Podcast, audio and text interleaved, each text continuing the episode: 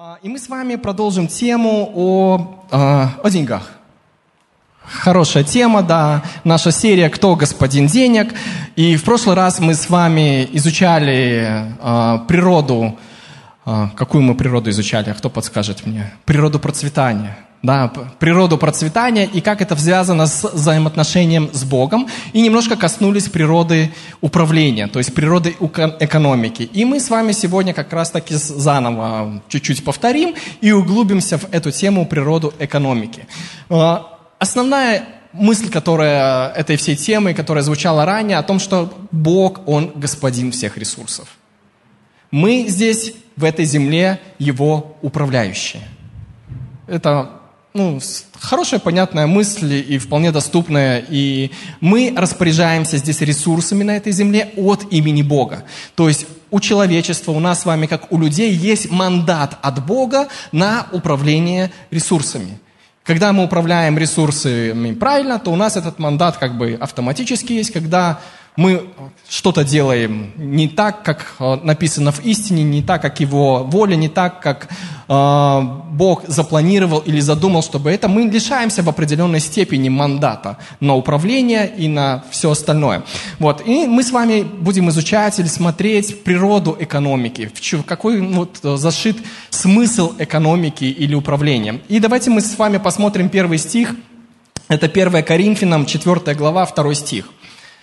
1 Коринфянам 4 глава 2 стих. «От домостроителей же требуется, чтобы каждый оказался верным». И здесь слово «домостроитель» используется греческое слово «economis», от которого как раз-таки произошло слово «экономика». Вот. И поэтому по-другому этот стих можно прочитать, что от божьих экономистов требуется, чтобы каждый оказался верным. Может быть, вы не учились на экономиста, да, вот я отучился на экономиста-менеджера, но работаю программистом. Ну, так срослось, да, так случилось. Я всегда любил эту профессию, но отучился на другую профессию. Мне кажется, в Беларуси много таких случаев. Вы отучились на одно, а работаете совсем, ну, совсем по другой сфере. Так бывает, да. Тем более современный мир такой динамичный, что ты поступаешь в институт изучать какую-то профессию, есть шанс, что когда ты выпустишься, этой профессии уже не будет, и она тебе будет не нужна. Поэтому мы постоянно здесь учимся, и вот по вашим взглядам я вижу, что вы в теме, в теме трудового рынка не только Беларуси, но и мирового, и понимаете, что, что да как. Да. И вот а, возвращаемся к Божьей экономике, что мы с вами экономисты Божии. И здесь есть такое важное качество о том, что а, Бог требует от нас а, одного качества в Его доме, в Его управлении – это верность. И знаете, здесь ну, такой вывод можно сделать или поразмышлять над этим, что с одной стороны не, не так важно, что мы делаем, хотя это тоже важно. Не хочу, чтобы вы совсем сбросили со счетов, что мы делаем, это важно, но важно, как мы это делаем. То есть мы делаем определенные вещи, и знаете, ну, может быть, они не всегда дотягивают правильности, когда, ну, мы так понимаем на том уровне, на котором мы открыто. Но наше отношение сердца, как мы это делаем, очень много решает. Можно, знаете, дарить подарки любимым. И вроде само действие правильно. Но как преподносится этот подарок или его мотив преподношения этот подарок может, ну, либо украсить само действие, либо обезобразить само действие. Ну, согласитесь, да? Ну, вот это такой простой пример. Это также можно и распространить на другие сферы нашей деятельности, в том числе и трудовую деятельность, и наше служение, и где бы то ни было. Мы можем делать правильные вещи, но когда наш мотив неправильный, когда мы бузим, там, раздражаемся, и это, оно портит это.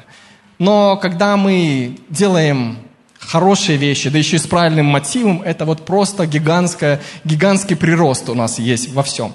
И с библейской точки зрения, как мы с вами рассматривали, а, Божья экономика – это нравственная философия.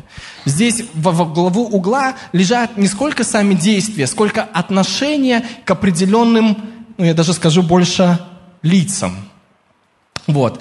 А, мы помним с вами, что природа преуспевания, она зависит от Бога, от отношений с них, потому что наша конечная реальность – это Бог, который сотворил видимое и невидимое, все материальное и нематериальное, и от а, взаимоотношения с Ним зависит успех наш личный, семейный и нашего общества в целом, и народов других, то в плане управления, то есть это первичные наши отношения, то в плане управления здесь мы выходим как раз-таки еще на другой уровень, это наши вторичные взаимоотношения отношения. Мы наладили, скажем так, в первой части первичные отношения, выходим на наши вторичные отношения, и это отношения с друг с другом. Вся, в принципе, вся управление Божие, в управлении в церкви, в служении, в работе, в самой корневой его части, чтобы все строилось хорошо, лежат отношения, отношения с людьми. И вторая заповедь, которую Господь нам оставил, возлюби ближнего своего, как самого себя. То есть Бог для нас, Он установил определенные нравственные ориентиры, и большинство из них как раз-таки опираются на эту заповедь. Сам Иисус сказал, что весь закон и все пророки, они просто строятся на этих двух заповедях. Возлюби Бога всем разумением, всем сердцем, и продолжайте дальше, как там? Всем сердцем и разумением, да, ну в обратном порядке, ну хорошо, сойдет и так.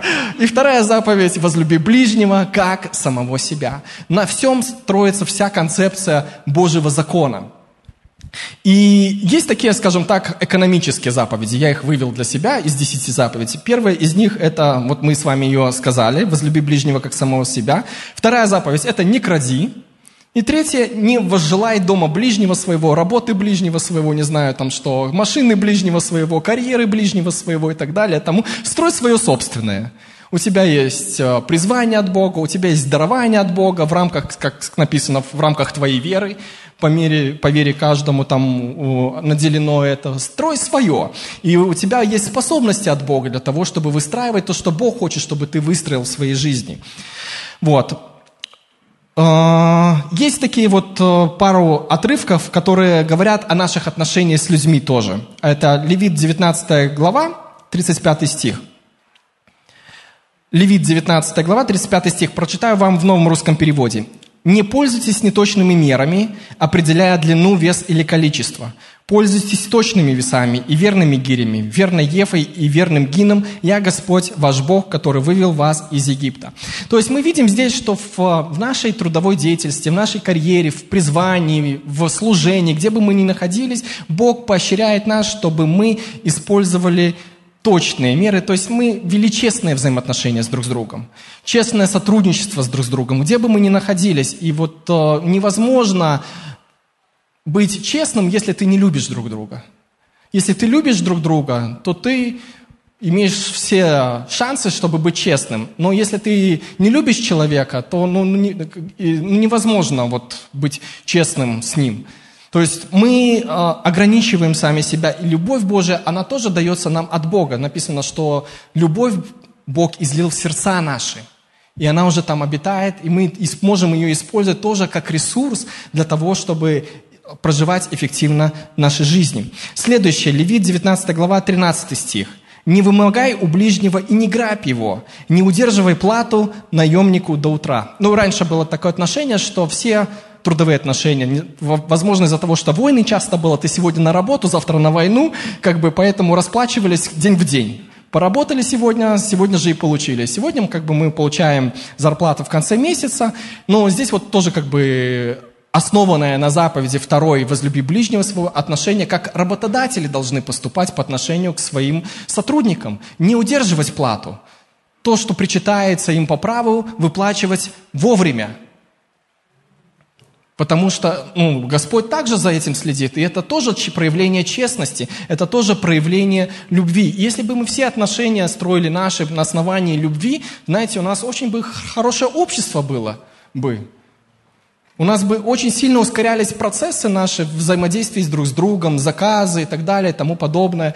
Вот, э, знаете, мне очень хочется прийти к такой, к такой вот схеме, когда я заказываю что-то у брата своего, какую-то услугу, он мне называет, к примеру, цену, а я ему добавляю сверху за эту цену. Вот мне кажется, что нам надо прийти, потому что в основном, как бы, я вижу отношения наших христианские, да, мы подходим к нашему брату, чтобы он нам сделал как можно дешевле.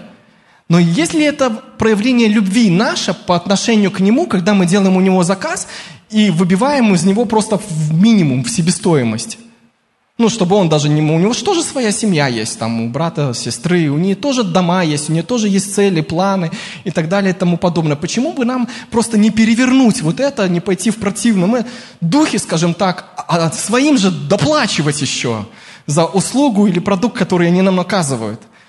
Хорошая мысль, да, вот это значит быть богатым на всякое доброе дело и быть благословением со всеми, кем бы ты не работаешь. Ну вот подумайте о том, если бы нам бы друг с другом только бы и хотелось работать. Вот совершенно. Я бы только бы принимал бы заказы от верующих и, и, и работал бы с верующими, да, и, вот с таким отношением. Вот. Поэтому, мне кажется, это, вполне вот такой божественный подход, чтобы мы не только, знаете, э, ну, работали с друг другом качество на основании любви, но чтобы мы были благословением друг друга. Я ожидаю, что мой брат сделает максимум возможного для меня, ну, оказывая эту услугу, как для себя. Как для Господа даже, как стих этот говорит. Если делаете что-то, делайте как для Господа. И я со своей стороны просто хотел бы, чтобы у меня всегда была возможность ну, поступить как для Господа, сделать больше для Него, и еще больше для Него. Мне нравится высказывание Джона Максвелла, он говорит, «А, жить превосходной жизнью – это значит делать больше, чем от тебя ожидают.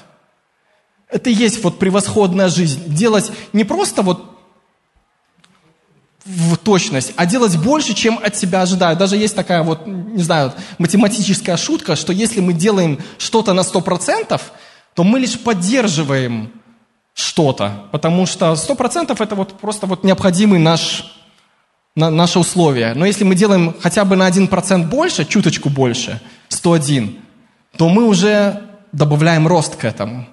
Ну вот хотелось бы, чтобы мы пришли к такому осознанию, чтобы где бы мы ни были, за что бы мы ни брались, мы добавляли рост к этому.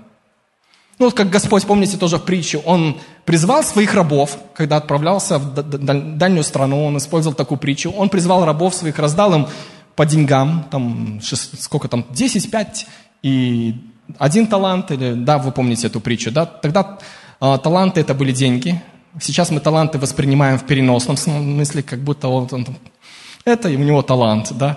А, талант играть на бирже сразу такой.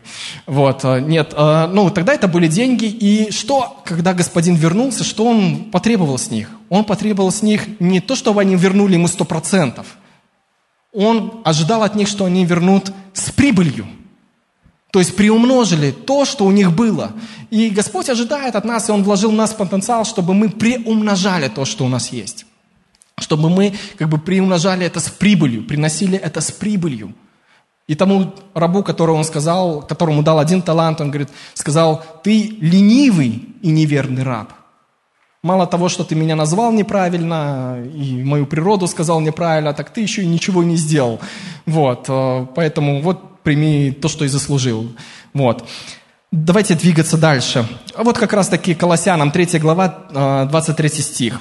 Колоссянам 3 глава, 23 стих. «Что бы вы ни делали, делайте от всего сердца, как для Господа, а не для людей». И вот если мы с вами вот так вот подойдем к нашей профессии, к нашему служению, к нашим домашним обязанностям, давайте далеко не будем ходить, зачем служение и это, к нашим домашним обязанностям, что мы делаем это как для Господа, так представьте, какие у нас будут вообще домашние отношения, рабочие отношения, отношения в служении, если мы все будем вот так делать. С одной стороны, как бы это немножко такая, может быть, идеалистическая планка, но с другой стороны, Господь говорит нам, что это возможно, давайте будем делать и к этому стремиться, по крайней мере. Вот. Но самое главное во всех этих, в Божьей экономике, в, в пользовании всем, чтобы мы делали это с любовью по отношению к людям и к тому, что Бог сотворил. Животные тоже не исключение. Бог ожидает, что мы с животными будем обращаться с мудростью. У них есть свое предназначение, и, но у нас есть э, тоже ответственность, чтобы их популяция там сохранялась и так далее и тому подобное. Тоже понимаете, да? Бог над всем творением установил э, определенную иерархию ценностей и определенные ожидания от нас. Вот. И Божья экономика – это разумное управление, а не безрассудное порабощение – Хочу э, вот, э, прочитать одну цитату, вот даже не помню, кого я ее сделал. Из-за того, что экономика управляется идеями, она отражает не законы материи, но законы ума. И один из законов ума является то, что верование предшествует знанию. Я на каком-то служении читал, и такое немножко сложное да, определение о том, что э, экономика, она отражает, ну, управляется идеями. То есть сейчас, скажем так, ресурсы не столько приносят много профита или дохода, сколько идея, как использовать эти ресурсы. Иногда какой-то проект, который находится в интернете, который пощупать нельзя, ну, Facebook, к примеру, там такой же, да, там, э, он стоит ну, больше, чем наша Солигорская шахта, к примеру, там, или что-нибудь еще. Ну, утрированно, я не знаю просто стоимость одного и другого, просто к примеру привел. То есть ресурсы сейчас в наше время не стоят столько, сколько стоят идеи, как использовать эти ресурсы для приумножения богатства. И Бог, Он сотворил нас людьми разумными, чтобы мы могли получать эти идеи, генерировать эти идеи, наблюдая за творением, как это использовать для блага всего человечества. И здесь мы возвращаемся опять же к основам экономики это заповедь «возлюби ближнего, как самого себя». И один из законов ума является то, что верование предшествует знанию. То есть те знания, которые мы с вами получаем, они являются результатом того, во что мы верим.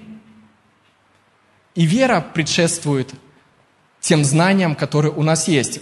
Давайте такой вот вам простой вопрос задам, сложный, но простой, да? Ну, звучит просто, но сложно подумать. Откуда мы знаем, что те знания, которые у нас есть, они истинны? Откуда вообще приходят знания?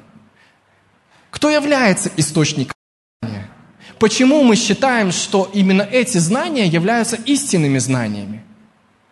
И в основном как бы мы разделяемся на три категории людей, у которых разное верование, и мы по-разному считаем, что такое знание или что такое истина. И мы с вами рассматривали три философии, ну, библейские, не библейские, точнее, три концепции взгляда на мир, от которых потом берется концепция или объяснение, откуда знание. И ну, в науке э, или философии это, э, эта отрасль называется эпистемология.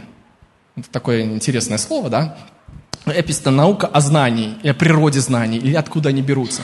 И давайте мы с вами тоже а, рассмотрим и просто расширим это определение о том, что наше верование, то, что у нас есть внутри, оно определяет те знания, которые мы будем считать за истину – и будем дальше отталкиваться на основании этих знаний. Мы с вами рассматривали одну из, одну из мировоззрений или один из способов объяснения мира – это анимические мировоззрения. Помните, да, кто помнит? Помашите мне хотя бы, чтобы было такое. Ну, что-то там немножко помню, да, вот на, на подкорке оно было. Анимические, да. В а, анимизме представление мира о том, что мир – это дух – мы живем с вами в некой матрице, которая есть не настоящая. Вспоминайте, да, фильм «Матрица», да. Мы живем в, в, в этих условиях, и знания мы получаем вне этого мира, то есть в духовной составляющей. Для того, чтобы нам получить знания, нам надо медитации, надо духовные практики, надо какие-то вещи, чтобы истинное знание пришло. Но все другое знание, которое здесь есть на этой земле, оно не знание, потому что реальности не существует, оно лишь есть проявление духа. Вот я вижу, Павел здесь сидит. Это не Павел здесь сидит, это проявление духа в Павле вот такое вот, вот сидит. Он, Павел не существует. Вот, э, ну, ну, понимаете, вот это, это одна из точек зрения, э, как интерпретировать мир, и это, к этим э, взглядам относятся буддизм, индуизм и фольклорные религии. Вот, в большинстве из них, даже таких течений, считается, что знание получать на земле – это даже греховно, потому что истинное знание находится не на земле, а в духе, за пределами вот этого мнимого, мнимой реальности, которую мы здесь видим. И, соответственно, эти верования приносят определенные знания. Но как близко они к объективной реальности или истине? И смогут ли они давать профит нам, если мы все будем жить так? Вторая точка зрения – это материалистическая, и мы больше с ней знакомы, потому что нам со школы учили о том, что теория эволюции, то, что не существует ничего, кроме пространства, материи и энергии, что все в этом мире – это просто биомеханика или материя – даже мы с вами это, ну если преследовать, э, ну последовательно придерживаться взглядов э, атеизма или материализма, мы с вами роботы биологические, которые не обладают силой воли, а наши мысли они случайно получаются биохимическими реакциями, и мы не можем это контролировать. Сам Дарвин писал тоже об этом, такой вопрос сам себе задал. Если наши мысли, точнее, э, э, это результат неконтролируемых биохимических процессов, то как мы можем считать, что наши мысли – это истина? Ну, сам Дарвин как бы задался этим вопросом. Вот. И в последовательном атеизме, в принципе, разума даже и не существует – Хотя как бы материализм опирается всецело на разум и науку, но в последовательном атеизме разума нет. Человек думает мозгом, а не разумом. То есть он думает органом, который бесконтрольно производит э, путем биохимических реакций вот эти процессы. Следовательно, знание получается через то, что нагенерил мозг случайным образом.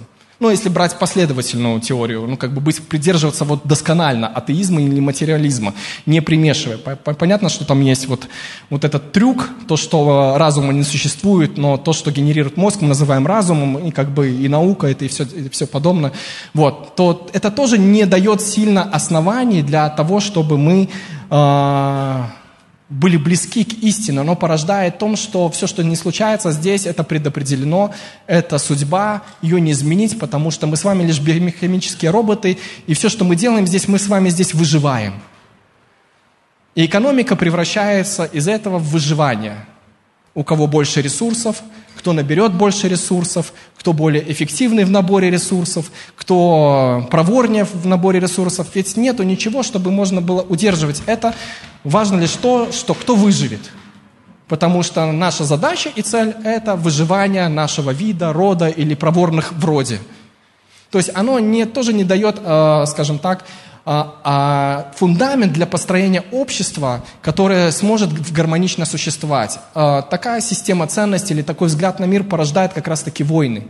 Потому что ресурсы в этой системе ценностей ограничены, и чтобы свободно жить, а, ну, замечается, что люди, которые привержены этой системе ценностей, им жить всегда кто-то мешает.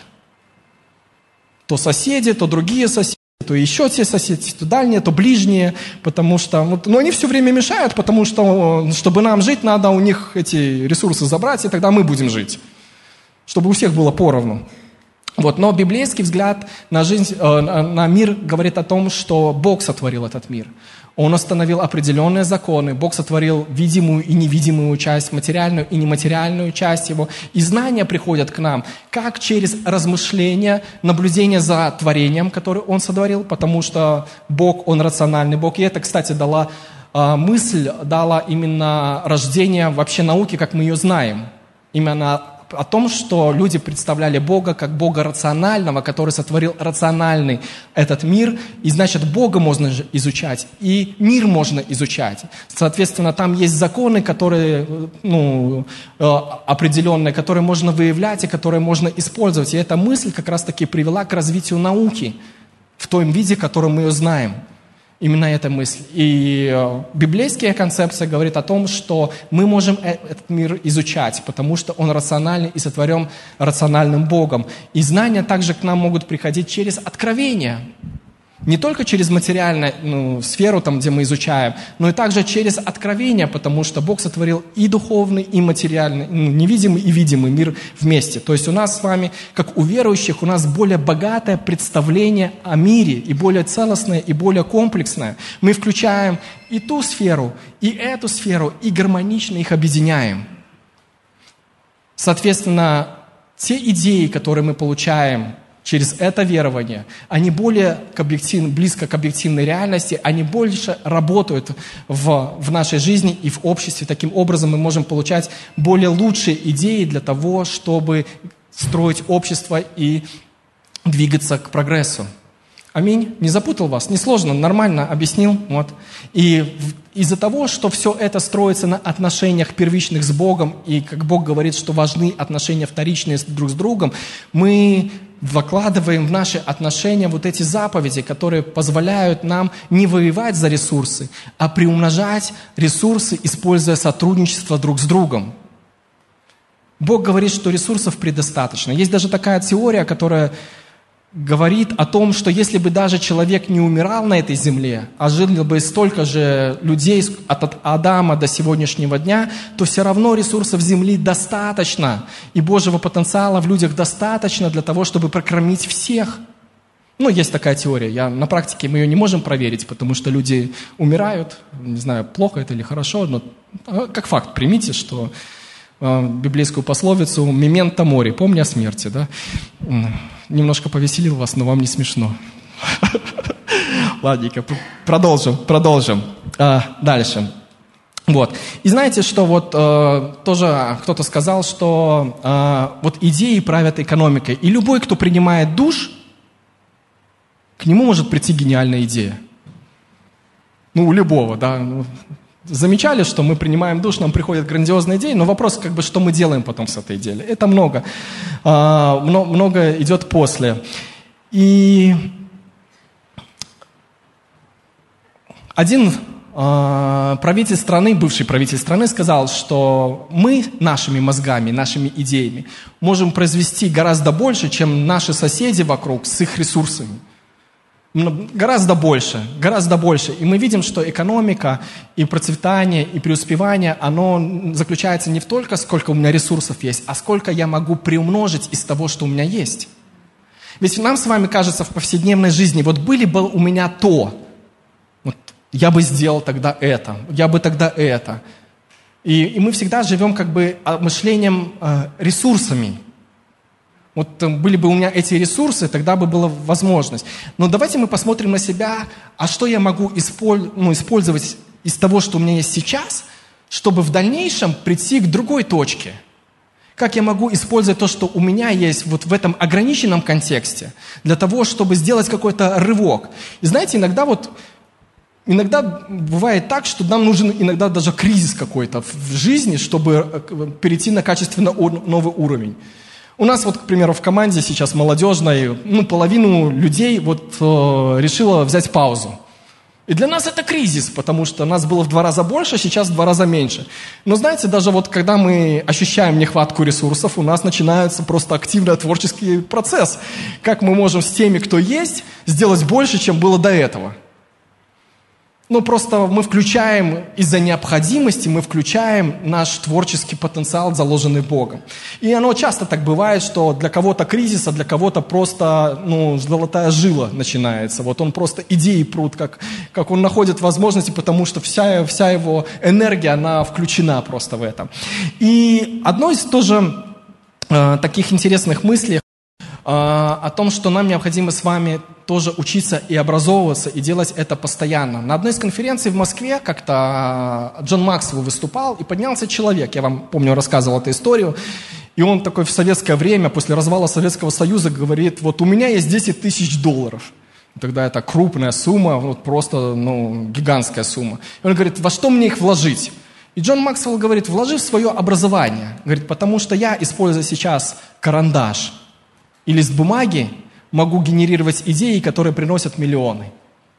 И это ну, тоже показывает то, что важно в, в, ну, то, тоже для, для нашей жизни, чтобы мы изучали Бога, изучали Его Слово, изучали творение, изучали свою профессию и приумножали ну, знания, которые могут привести нас к прогрессу.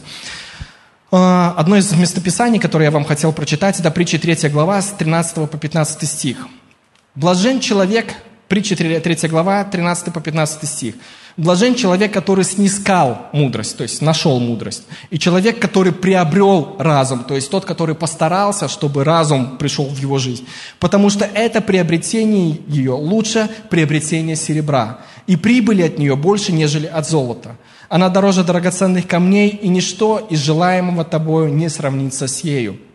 То есть мы видим в этом стихе, что приобретение разума и приобретение мудрости дороже, чем приобретение ресурсов. Потому что разум и мудрость знают, как использовать ресурсы, а хорошая мудрость или божественная мудрость знает, как это использовать в ограниченном контексте – когда везде нехватка ресурсов. Мы знаем все равно, как быть садом в пустыне изобилующим, как оазисом. Да? Праведник, как дерево, посаженное у потоков вод, и даже в пустыне оно приносит плоды свои. Аминь, да? Это так просто пословица была. Нет, это Слово Божие. Это Слово Божие как обетование для нас.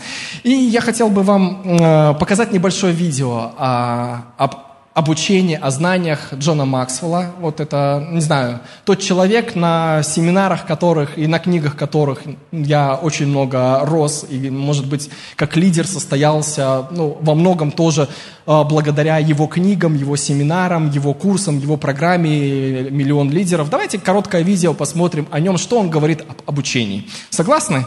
Помашите ручкой, если согласны. Вот спасибо, ползала, ну, хотя бы согласны. Давайте внимание на экран. Одно из моих самых любимых слов, о котором я хочу поговорить сегодня, это слово «учиться». Мне всегда нравилось учиться. Фактически я учусь каждый день. Я использую любую возможность, чтобы научиться чему-то новому. Когда я обедаю с кем-то, я хочу научиться чему-то новому. Когда мы разговариваем в машине, я хочу чему-то научиться. У меня всегда есть непреодолимое желание узнать то, чего я еще не знаю, чтобы я смог сделать то, чего еще никогда не делал. Я думаю, что люди, которые любят учиться, остаются молодыми всю жизнь.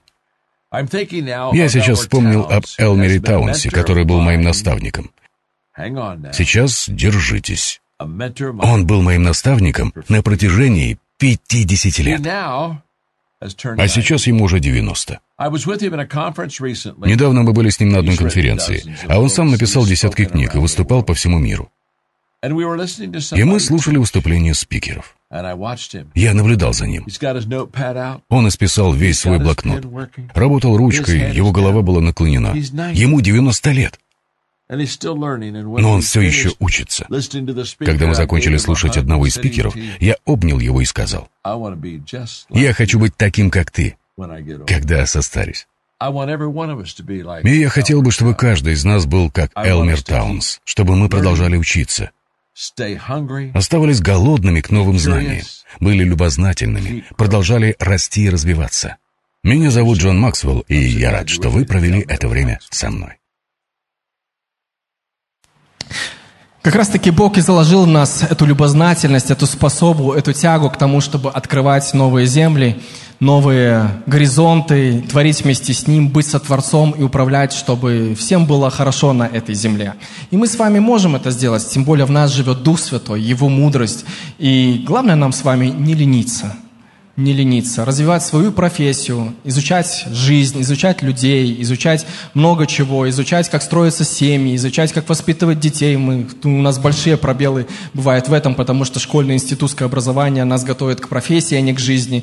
Вот, э, поэтому нам надо много чего изучать, изучать и продолжать изучать. И пусть наш ум всегда будет пытливым к тому, чтобы получать новые знания, и наш э, разум будет критичен для того, чтобы проверять всякое знание. Потому как в Библии написано, все испытывайте, но хорошего держите.